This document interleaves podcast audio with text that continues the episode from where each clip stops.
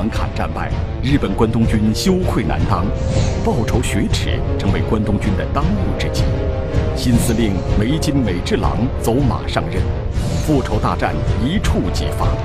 七十万关东军能否扭转败局？邪恶军团如何上演最后的疯狂？请收看《日本关东军》第六集《最后的疯狂》。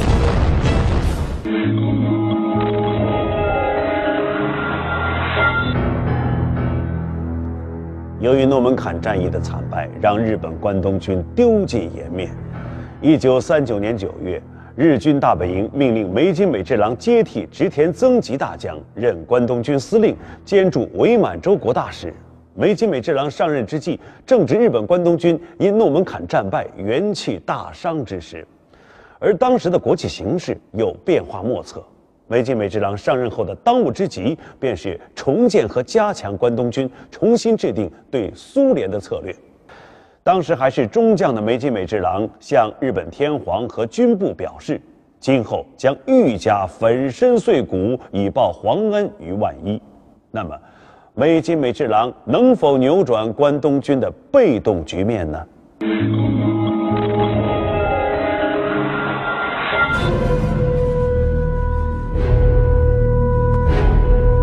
九四一年七月十三日、七月十六日，盘踞在中国东北的日本关东军，接连两次在日本国内进行了陆军征兵的大规模动员。一时间，在日本国内和中国东北的铁路车站，到处拥挤着新入伍的士兵。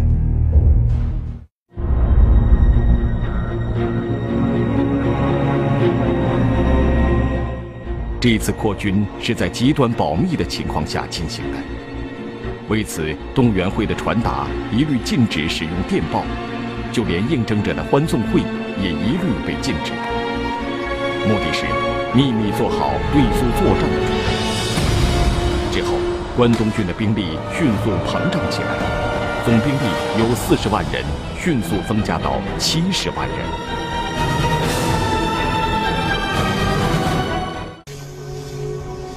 一九四一年，在日本的大街小巷，人们都在猜测着日苏战争打响的时间。大家的目光集中在关东军新司令官梅津美治郎身上。梅津美治郎，日本陆军上将，甲级战犯，日本陆军大学毕业，参加过日俄战争。一九三五年任日本驻天津驻屯军司令期间。曾迫使国民党政府代表何应钦签署了臭名昭著的和美协定。一九三六年，梅津美治郎调回东京任陆军省次官。一年后，策划并挑起了七七卢沟桥事变。一九三八年，任陆军第一军司令官，下令实施杀光、烧光、抢光的三光政策。诺门坎战役后，出任关东军司令兼驻伪满洲国大使。关东军总司令是关东军任职时间最长的一任司令官。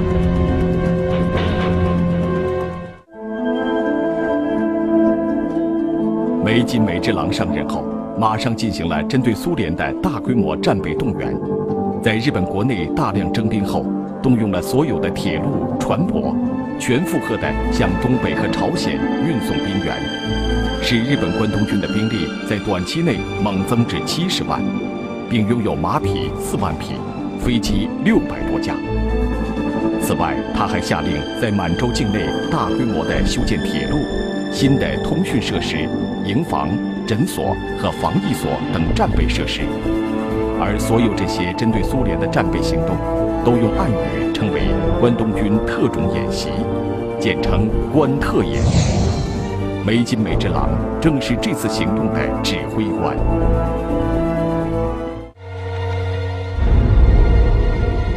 在此之前，为了获得国际军事上的支持，日本也做了充足的准备。一九四零年九月二十七日，德、意、日三个法西斯国家签订了三国同盟条约。三国保证，当缔约国与其他国家发生战争时，彼此以政治、经济、军事之一切手段互相支援。由此，德、意、日法西斯轴心国正式结盟。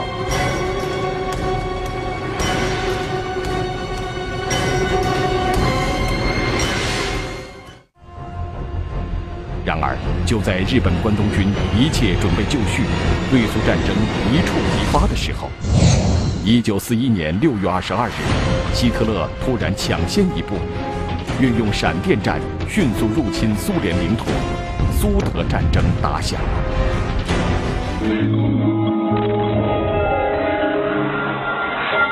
本来大哥德国吹响了冲锋号。小兄弟日本只要跟在大哥的屁股后面开战，实现两面夹击，苏联定会首尾不能相顾，深陷被动局面的泥潭。然而，恰恰就在这个时候，在日本本土上的陆军和海军却突然起了内讧。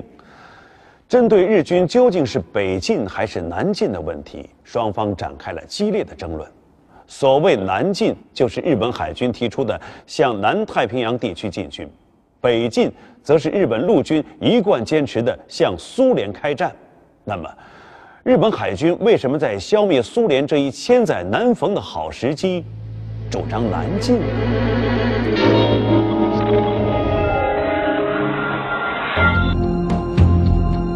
原来，一年以前，一九四零年八月，日本政府提出了所谓“大东亚共荣圈”计划，妄图在“共存共荣”的口号下。建立包揽中国、印度、新西兰、澳大利亚等国在内，以日本为核心的殖民大帝国。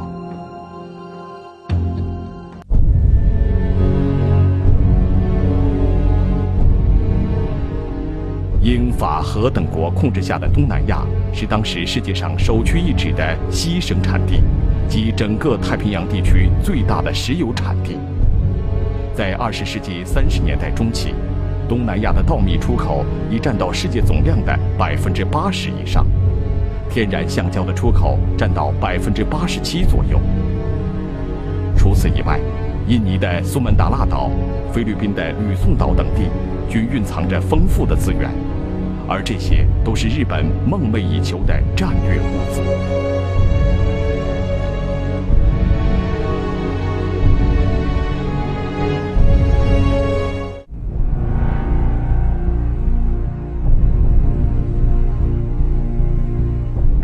日本海军的观察，二战在欧洲全面爆发后，西欧以及荷法等国相继而亡，英国陷入困境。这些国家无暇顾及他们在太平洋、远东地区的殖民地，欧战让东南亚成为空虚地带。因此，海军建议，日本政府应利用欧战造成的对自己有利的形势，及时抢占东南亚。前面所说的是海军冠冕堂皇的理由，其实日本海军积极主张南进，还有一个无法说出口的理由，那就是对日本关东军的仇恨。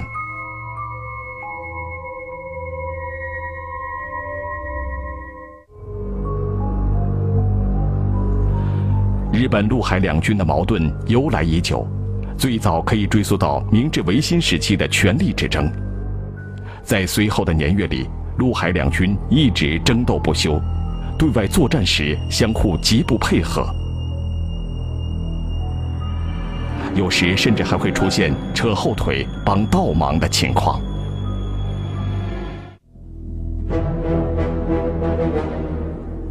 关东军作为日本陆军的精锐部队，长期以来盛气凌人、独断专行，从来就不把海军放在眼里。而在日本海军那里，海军军部高级将领竟然用“马粪”或者是“使马粪”的来称呼关东军。不但如此，日本陆军打到哪里，就很快抢占哪里的资源，逼得同样需要资源的海军无计可施。最让日本海军生气的是，日本关东军侵占中国东北后。利用掠夺来的丰富的矿产资源，大量生产武器，为陆军扩充军备，而这一切，关东军绝不允许海军染指。而同样需要扩充装备的日本海军，只能远远地望着这块肥肉，垂涎三尺，无计可施。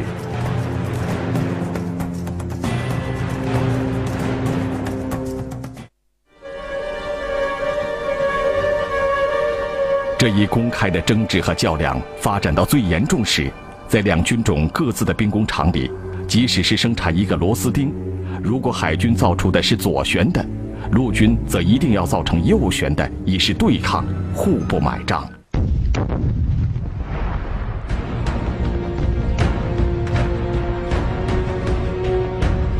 苏德战争爆发后，日本陆海两军分别制定出陆军总战略和海军总战略，即北进攻打苏联和南进攻打东南亚的两个完全相反的战略，对政府施加压力，希望政府的军费开支向自己方面倾斜，如得不到满足，就对政府采取不合作态度。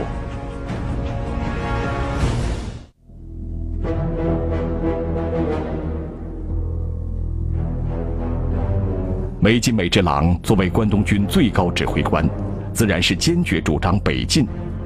他拿到桌面上的理由是：苏德战争爆发，苏联必然把东部的军队调往西线，中苏边界必然空虚。此时北进可以与德国东西夹攻，一举消灭日本的宿敌苏联。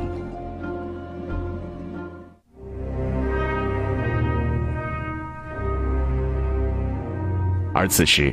日本海军当然要选择南进战略，理由同样是欧战给东南亚也造成了空虚，希望政府乘虚而入。在一次高级别的军事会议上，面对我行我素、锋芒毕露的梅津美治郎，一名海军将领实在忍无可忍，盛怒之下突然站起来，推开椅子，拂袖而去。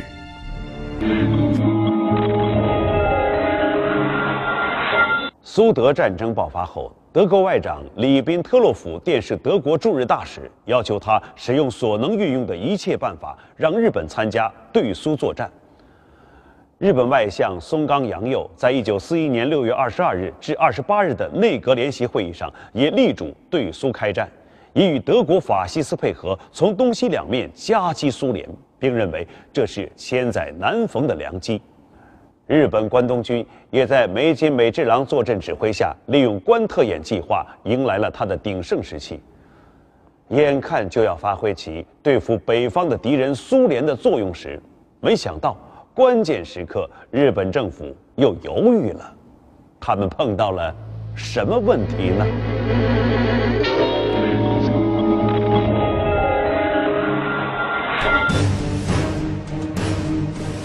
在海陆军将领无数次唇枪舌战之后，日本军部公开表示支持关东军的想法，选择北进战略，制定出对苏作战原则。日本对苏战争是这样设计的：一九四一年七月五日下令动员，八月十日决心开战，八月二十九日战争打响，十月中旬结束战争。望着垂头丧气的海军将领，关东军司令官梅津美治郎得意忘形。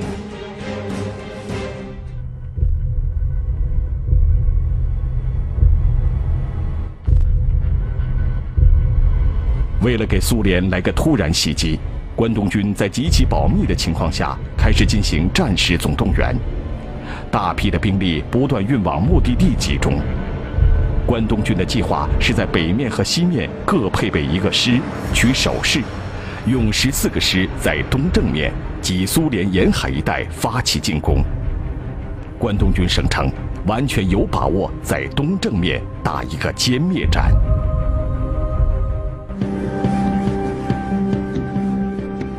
日军军部认为，莫斯科的陷落只是时间问题，苏联必然要从远东向西线调兵。因此，关东军进攻的日期就定在斯大林东兵西调的时刻。这时，主张对苏战争的陆军和主张挺进东南亚的海军，虽然在感情上存在着严重的对立，但是此时海军当局也不得不为支援关东军的对苏作战，成立了第五舰队。诺门坎战败，日本关东军羞愧难当，报仇雪耻成为关东军的当务之急。新司令梅津美治郎走马上任，复仇大战一触即发。七十万关东军能否扭转败局？邪恶军团如何上演最后的疯狂？请收看揭秘日本关东军第六集《最后的疯狂》。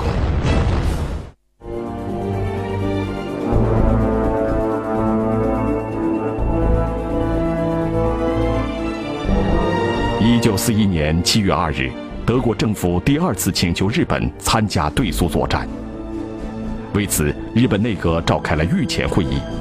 出人意料的是，这次御前会议却做出了对德苏战争暂时不介入的决定，同时做好南进和北进的双重准备。这个决定让厉兵秣马多时的梅津美之郎丈二和尚摸不着头脑，却让海军将领兴奋异常。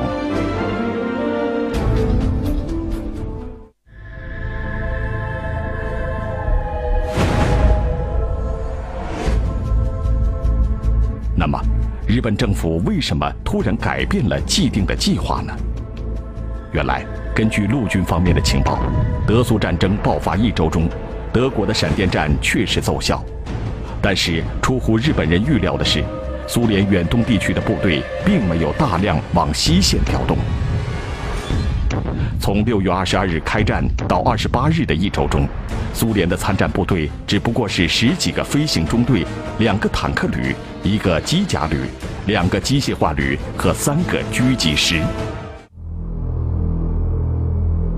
斯大林并没有如梅津美之郎估计的那样，把远东的兵团调往西线，而是在东线仍然保留了至少三十个师、两千三百辆坦克和一千七百架飞机。据可靠情报，斯大林号称在远东驻兵百万，在兵力上与关东军相比占有绝对的优势。因此，刚凑够七十万人的关东军实力明显不足。也就是说，关东军所盼望的苏德战争给自己带来的机会一直没有出现。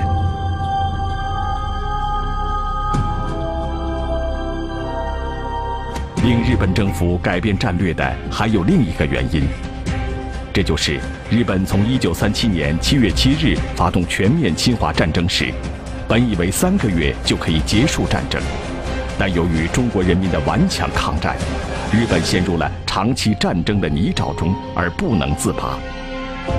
在这种情况下，再从中国关内抽调五个师团来加强关东军的计划，也一直没能实现。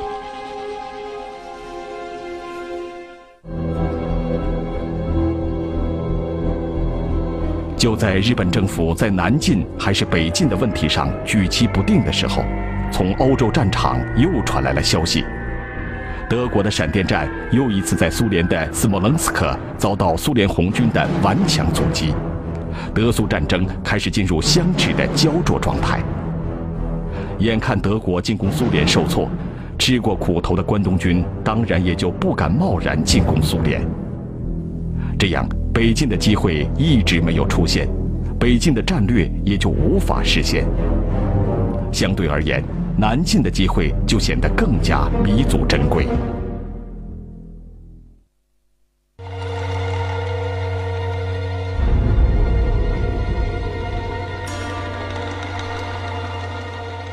而恰恰就在这个时候，一直保持中立的美国又突然宣布，冻结了对日本的经济贸易。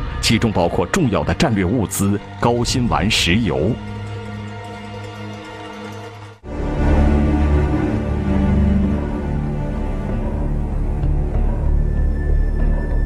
没有石油，日本的飞机无法升天，舰艇无法在海中行驶，日本就无法继续对外扩张。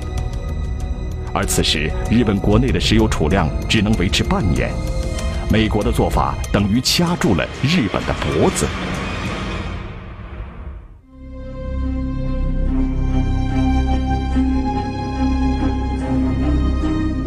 那么，并没有卷入战争的美国为什么要与日本作对呢？原来，一九四一年，日本开始向东南亚扩张，随着日本军事行动范围的进一步扩大，损害了英美等国在这一地区的利益。因此当时还处于中立的国家美国便决定给日本点颜色看看。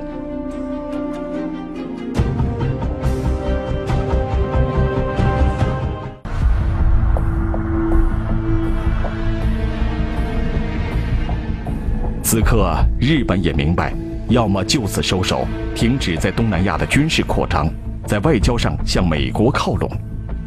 要么利用自己目前在东南亚的军事优势，积极南下夺取战略资源，继续加强对外侵略。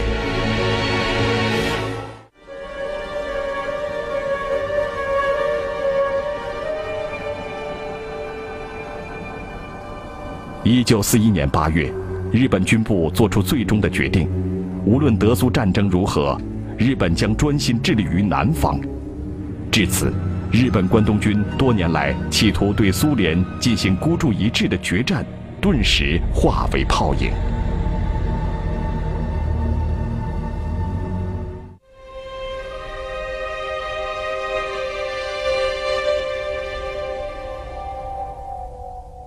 本来。日本关东军在梅津美治郎的指挥下，于1941年底，关东军从各方调集来的部队已经达到31个师团，总兵力达到85万人，对外号称“百万关东军”。这时的关东军依然借用关特演的机会集结和扩大兵力，也积极筹划了对苏作战的有关事宜，甚至在关东军司令部作战室里。连对苏发动进攻的路线、作战态势图都描绘好了。然而，随着这一道命令，一切都化为了泡影。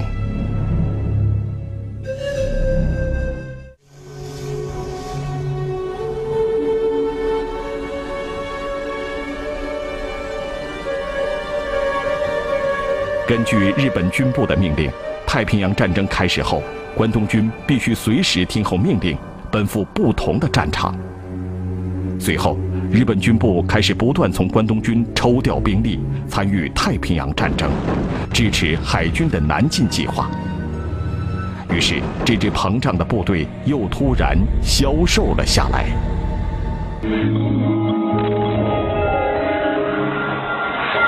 一九四一年十二月七号清晨，日本海军的航空母舰载着飞机和微型潜艇，突然袭击了美国海军太平洋舰队的基地珍珠港，以及美国陆军和海军在欧胡岛上的飞机场。太平洋战争由此爆发。随着太平洋战争的爆发，日本关东军也抱着所谓同舟共济的心态，忍痛割爱地放走了一批又一批兵力。这些部队不但没有能挽回太平洋战场上的败局，相反，却成为了太平洋战争一批又一批的炮灰。那么，一直与关东军在对峙的苏联是否会利用这一时机消灭日本关东军呢？请收看第七集《末日黄花》。苏军挥师南下，神兵天降，关东军如何最后一战？请收看《揭秘日本关东军》第七集《末日黄花》。